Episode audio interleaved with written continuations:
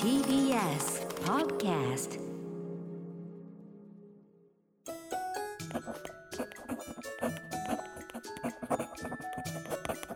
政治能力皆さん、こんにちは、えー TBS ラジオのポッドキャスト番組、政治道楽、TBS ラジオ記者の澤田大樹です。そして、この番組を一緒に、えー担当してくれるパートナーは、選挙ライターの宮原ジェフリーです。よろしくお願いしよろくお願まいしす。えーこの番組、TBS ラジオプレゼンツ、政治道楽は、趣味について語るように政治を語っていこうというポッドキャスト番組です。えー毎週月曜日に毎回20分ぐらい、えー配信をしていますけれども、今週は連続配信とはい。いうことで、えーあれやこれや、硬い話から、うん柔らかい話から、おすすめの映画から、はい。えーお話ししてきてますけれども、まあ今回はその5連続配信の最終日最という終こ回でとすで、ね。はい。えー、何話しましょはい。えっ、とですね、最うこれ近、ニュースの話でね。そうですね、うんえー、不法がありましたあね不。法。あ、まあ、まあ、まあまあ3月9日のニュースでですね、えー、扇千景、えー、元参院議長かな、が、えーお亡くなりになったというニュースがありまして、で、まあ、扇千景さん、まあ、いろんな初を、えー経験してきた方として、まあ、記録に残ってる方なんですけれども、松物尽くしと。そうですね。うんまあ、もちろん参議院議長を女性としてやったのもはそう。初なんです、。初ですすし、あるいはですね、国土交通大臣の初代、初代の国土交通大臣なんですね。で、あの、今もうね、うんあの、国土交通省の前にある、国土交通省っていう看板書いたのが大市影さんですよね、大木確さんかね。そうそうそうん達筆の。うん。で、えっ、と、もう一つ、彼女の功績としては、えー保守党の党首をやったっていうことに、ちょっと今回注目したくて。保守党というものが日本にあったのか問題っていうね。あったんですねあの、イギリスを 保守党、労確か働党でね労、働党っていうの思い出すけど、日本にもあっはあた。ったんですよね。これはどういうものかっていうと、えっ、と、自治公連立、自民と自由党と公明党が連立していた時期がありまして。 90年代後半から2000年代頭ぐらいか2000な。年代初頭ぐらいですかねそう。でです自由党、まあ、小沢一郎さんが率いる自由党っていうのが、えっ、と、まあ、連立政権に入っていて、で公明党とえっ、と、そうですね。まあ、自治公だから自民党、自由党、公明党。で、その自由党が、まあ、なんだかんだあって、小沢さんが抜けるっていう形になったんだけれども、せあの、与党に残る人が、えー作ったのが保守党。で、その代表に、えー、大木千景さんが2000年から2001年までえーやってて、この残留した保守党には、えー、二階俊博さんとか、そういった方がいたと。で、いうのが保守党だっ淵川島さんのね、モノマネでおなじみ のた。あ、二階さん。淵川さん。逆だろ。 まあいいや。黙ってきてで、で、日本のじゃあ一回、あの、県政を振り返って、女性が、あのー、当主をやったっていう歴史はどれ、あのどういった例があるのかなっていうのをちょっと振り返ってみたい意な。外とね、意外と振り返ってみると、まあ、もちろん男性に比べたらか、あのほんと数パーセントなんですけれどそうもで、すね。だって最初、戦後まで、うんえー女性は選挙に出られなかったんですもんね。そうそうそう。で、1946年うのんだ、あの、普通選1挙回目の普通選挙で、39人でしたかな。はいの国会議員ができて、だけどって感じですもんね。まさにその話をしていただいたりだがたくって、その一番最初に、えっ、と、まあ、これ党首ってわけじゃないんですけれども、えー、市川夫妻さんがその最初の普通選挙で当菅選直し人て、元総理の師匠。ですね、あの、まあ、平塚来長さんとかと普通選挙を、まあ、女性が、の参政権を求める運動をしてた人で、参議院の院内会派、まあ、院内会派の説明が必要なんですけど、はい。国会の、えっ、と、基本の単位は会派なんですね。政党じゃなくて、うん、国会内でのグループなんですね。政党で言うと、立憲民主党の今参議院とかがそうなんですけれど、社民党と一緒に統一会派というのを組んでいて、うん社民党の福島みずほさんは社民党のえー参議院の議員としては一人だけなんですけど、一人だけだと会派っていうのは作れなくて、うんで、会派の数に、会派の議席数に応じて、えー国会の質疑時間とかが決まったりするので、うん発言力は結構その大事になってくるので、会派というものを単位として国会は動くと。うんその会派ですね。です。ありがとうございます。まあ、市川房枝さん無所属でいた時期があるので、その一無所属のえー女性議員とともに第二員クラブっていうのを作ってた時期があるとえーいうのを、まあ一つ、その、し女性党首全史として押さえておきたいなと思っていて、会派のね、会派、代女表性だけ4人での第二員クラブがをやってた時期があるんですね。第二員っていうのは、まあ、衆議院が第一員で、えっ、と、2番目。で別にその会派として何かしらのイデオロギーを持ってっていうわけではなくって、その、まあ、とりあえず無所属の人たちで集まって、その委員会の割り振りだったりとか、質問時間の配分だったりとかを有利にするためにそういった互助会的な組織を作っている。これが任意クラブですかいわゆる最初の、えー、任員クこラれブはあ。れにつながる第ん二でクラすブ。かの後々その青青島島幸幸男男さんとかの任意クラブにつながって、うんその政党として候補者を出してた時期もあるし、実は今でも政治団体として任意クラブ自体は総務省の届け出で残ってるんですけどね、っていうのがありました。はい。で、えー政党という形で、ね、女性のトップに最初になったのが1986年。日本社会党の委員長に土井孝子さんがなったっていうのが、えー初めてですね、山が動いたもう動いてきた初モノマネが。えー、土井孝子さんですね。えーやるっきゃないマドンナ旋風で、その、ま、まあ、女性候補、今、福島みずほさんもそのうちの一人だったかな。えー女性の大量当選者を出して、えー社社会会、民党さんはもっと後ですね。あとか、うそのん、後か社民党になった後だと思うなってからであそうそうでもそう辻元清美さんとか、今もう活躍している、まあ、女性議員をうんフックアップしてきたんですよね。そうですね。もともと学者さんなんそでう、すけど憲ね。法学者だったかな。うん、で91年まで社会党の委員長をやってその後、えー、とちょっと間空いて、まあ、村山政権とかがあって、えー96年から2003年にもう一回社社会民主党になってからの、えー党首2代目村山さんの後の社民党の党首をやっているというのが、えー、土井孝子さんです。はい、衆衆院。はい山が動いたは何ですか山が動いたはですね まあ、。そのマドンナ旋風でね、マドンナ旋風っていうのは、まあ、社なんでだっけ当時の日本社会党が女性候補を大量両両立 して、当時、あの政権与党だった自民党を、まあ、大敗に追い込むんですよね。でそれによって、まあ、山が動いたというふうに言ったとうんいうところですね。それ会見で言ったんですね。山が動いた1989年の参議院議員選挙動いてきたっていうね。ですね。だからまあその野党第一党の党首として、土井孝子さんがその選挙でインタビューを受けたときに、で、この選挙で、えっ、と、あ、宇野総理が、えー責任を取って辞任と。ああ、宇野総宇野総理の話もちょっとしたくなるけど、宇野総理ちの話した いだけどね。 ょっと一旦抑そうえいうて、はしたいですね。うん続いて90年代もう一人ですね、えっ、と、党首をやった女性がいます。はいえー浜内敏子さんですね。この方も最近亡くなったことが判明した。で、この人は、公明の幹事長、えー中央幹事会代表という肩書きになってます。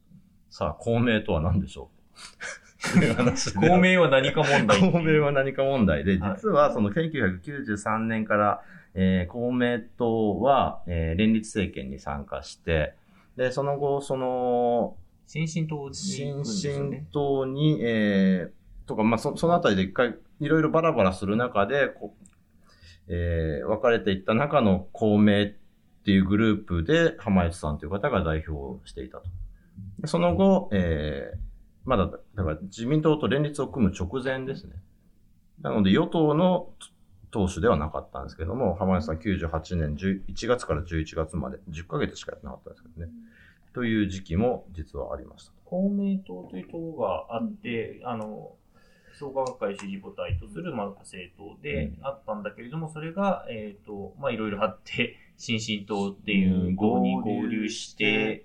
えーで、その後にまた分解して、神道未来とか黎明とかそう、なあんかの、ミニ政党がいっぱいできた時でですきよたね。んですようね。ん公明系もいくつかに分かれたりとかしている中の一つの公明っていうグループに、浜谷ささんんががい代て、表だったで、。代表。で、その後、あ公明党が再結成されるのかな。そうですね確か。その、じゅその年の10月だか11月に再結成されて、で、最終的には代表代行とか、そういうですね要職には疲れた。いう方ではい。いました。その時は伊神崎ですかだったかな。そうですね。神崎さん、いかんざきですかっていうのもね、そんなそうは感いじにかんなざっきちゃいますね。これだから政党 CM 特集とかもできちそうょでっすとね。これはう、うんん。まあちょっとこれは、またまあ別別の機おいお会いで別の機会で別で振り返りは。脱線ですよ、完全に。はい。で、そう、えー2020年に亡くなってたってことがね、今年判明したっていうこはいと。ですかね。うん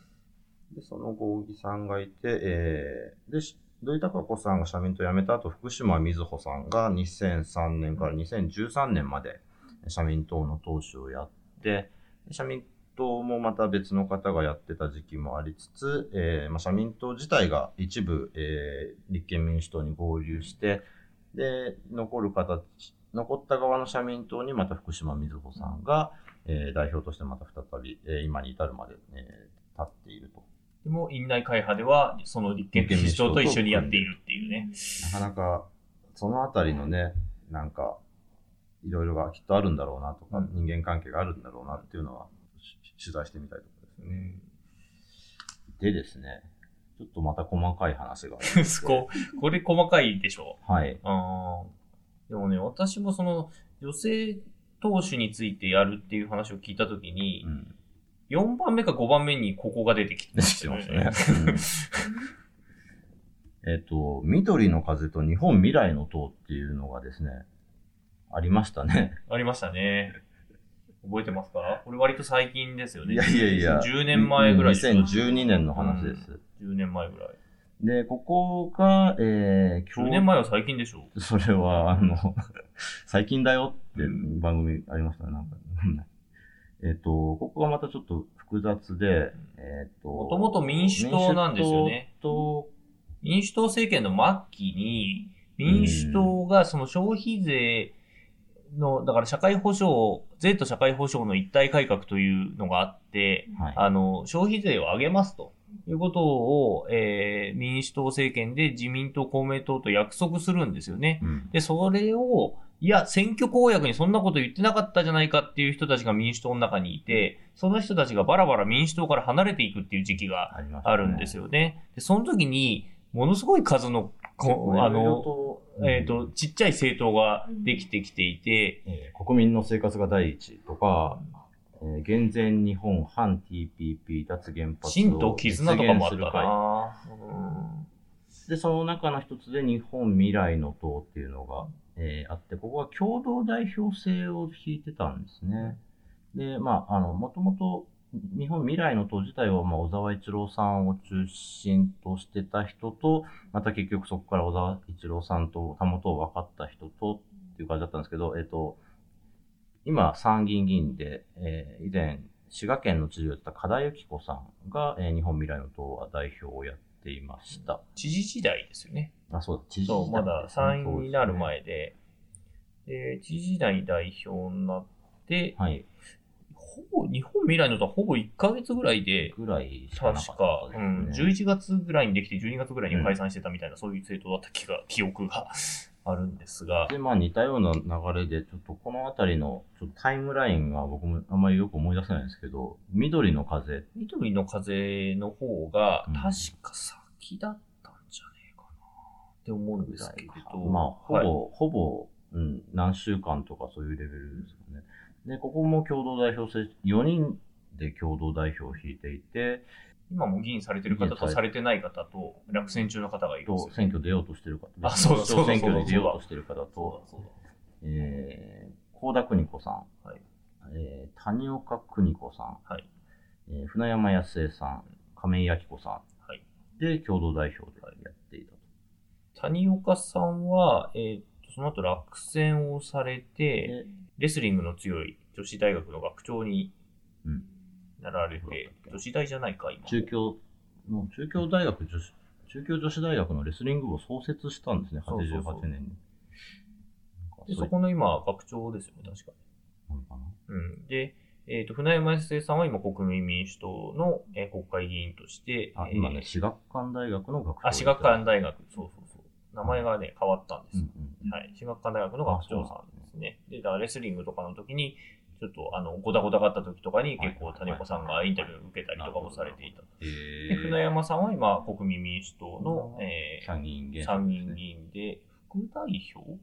参議院議員会長。参議院議員会長です。うはい。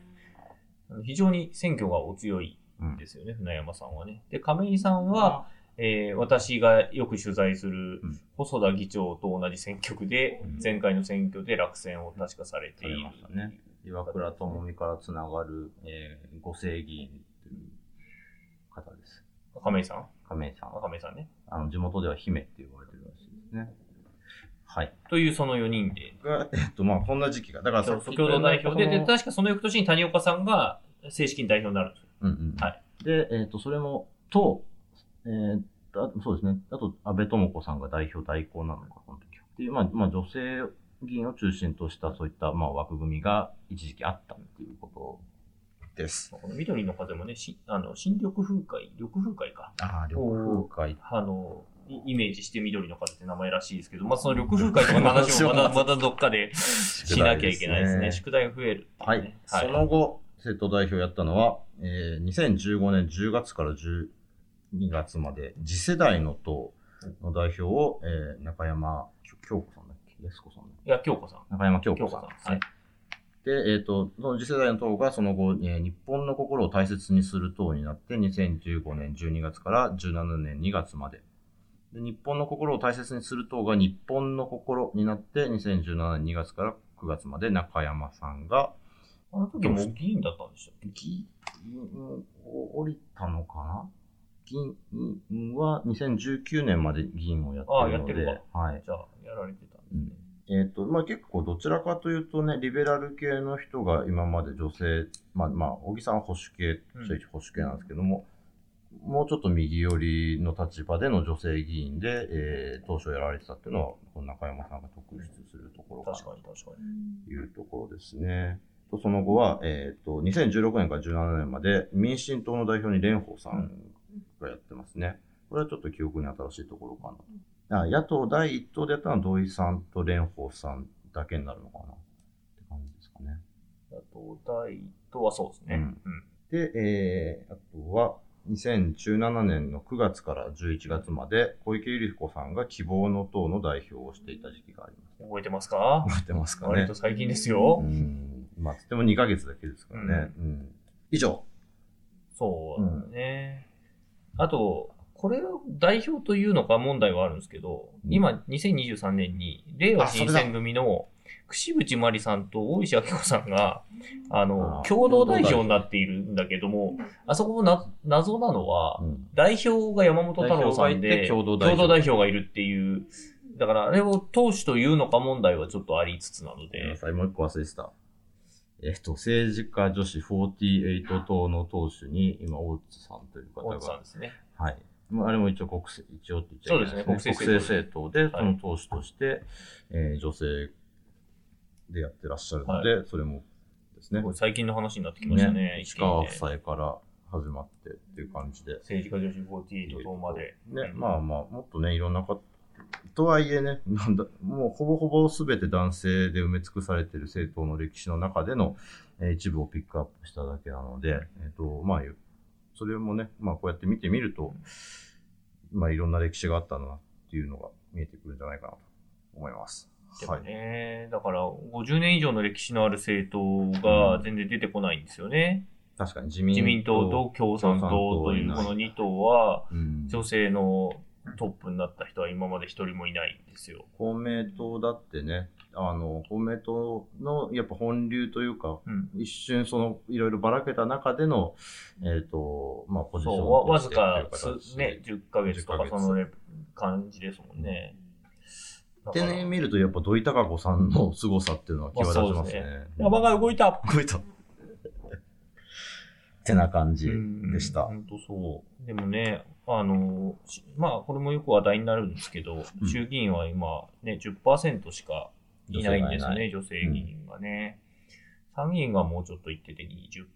それでも20%とかで、全然候補者自体が増えてこないというか、うんやっぱり世襲とかだとそのままね、あの、男性が世襲していくってことがやっぱり多かったりとかもあって、うん勝ち続けてる選挙区は変えられないというある種の、まあそんなこともないんでしょうけど、原則みたいなのがあって、なので結局男性議員がいるところはずっと男性議員が継ぎ続けるみたいなうんことになっていくっていうことになっていて、負けないと変われないみたいなね、ところってあるんですよね。うん、出てきますかね、与党党首。ね。まあでも、その自民党の総裁選にチャレンジした人っていう意味では、うん、小池百合子さんだったりとがか、一番最初か野な田聖子さんだったりとか、高市さんもね。高市さんだったりとかっていう、まあちょっとずつね、でそれ以前はそんな動きすらなかったわけでまあすかそら、うですね。うん、なるほど。はい。こんな感じでございました。はい。はい。振り返りましたね。振り返りました戦後 ね。戦後かなり細かいところまで振り返りましたね。だから、やっぱりそういう細かいところにしか、やっぱ女性がポジション与えられてこなかったっていうことでもあるのかなっていうもの、うん、見方もできるんじゃないかはい。な。はい。